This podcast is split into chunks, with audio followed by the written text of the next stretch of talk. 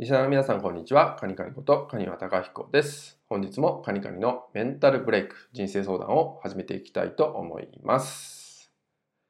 え本日ですね、お伝えしたい内容は、えー、伝えきることを大切にするっていう内容でね、お伝えしていきたいと思います。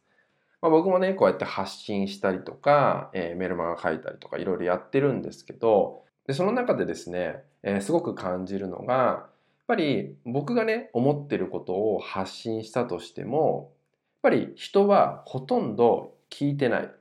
読んでないってことがねすごくわかるんですよね。まあ、それは、えー、返ってくるフィードバックによってもそうだし、えー、中にはねあそんなこと書いてないんだけどなっていうような内容を、まあ、メール連絡いただいたりするってこともあります。もしかしたらねあなた自身も、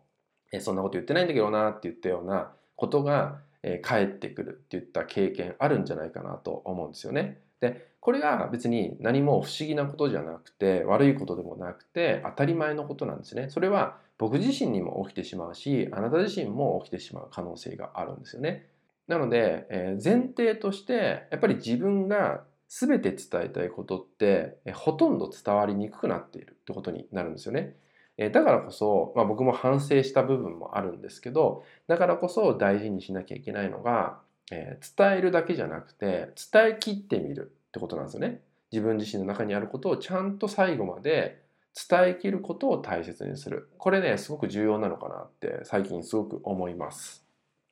じゃあ伝えきるってどんなことなのかなっていうと、もちろん言葉にして思ってることをちゃんと分かりやすく伝える。これ大事ですよね。ただそれだけだと同じようにあまり聞いてない読んでもらえないってことも起きてしまうんで、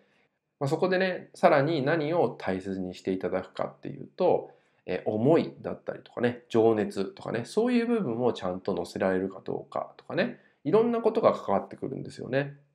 えー、もちろん誰に届けるかどんな人に届けたいのかっていうのもそうだしまあ対面でね1対1で話してるんだったらやっぱりさっき言ったように自分の内側にある、まあ、思いとかねその熱意っていうのもちゃんと出せるかどうかってことだと思います。まあ、ぜひねこんな部分まで意識しながら、まあ、コミュニケーションにとってすごく大事なポイントになるんですけどこのような部分まで、まあ、意識をねしていきながら伝えきるってことを、まあ、大事にしていただきたいなと思いまして、え今回はねこのような内容をお伝えさせていただきました。はい。それではね、今回の音声は以上になります。最後までご視聴いただきましてありがとうございました。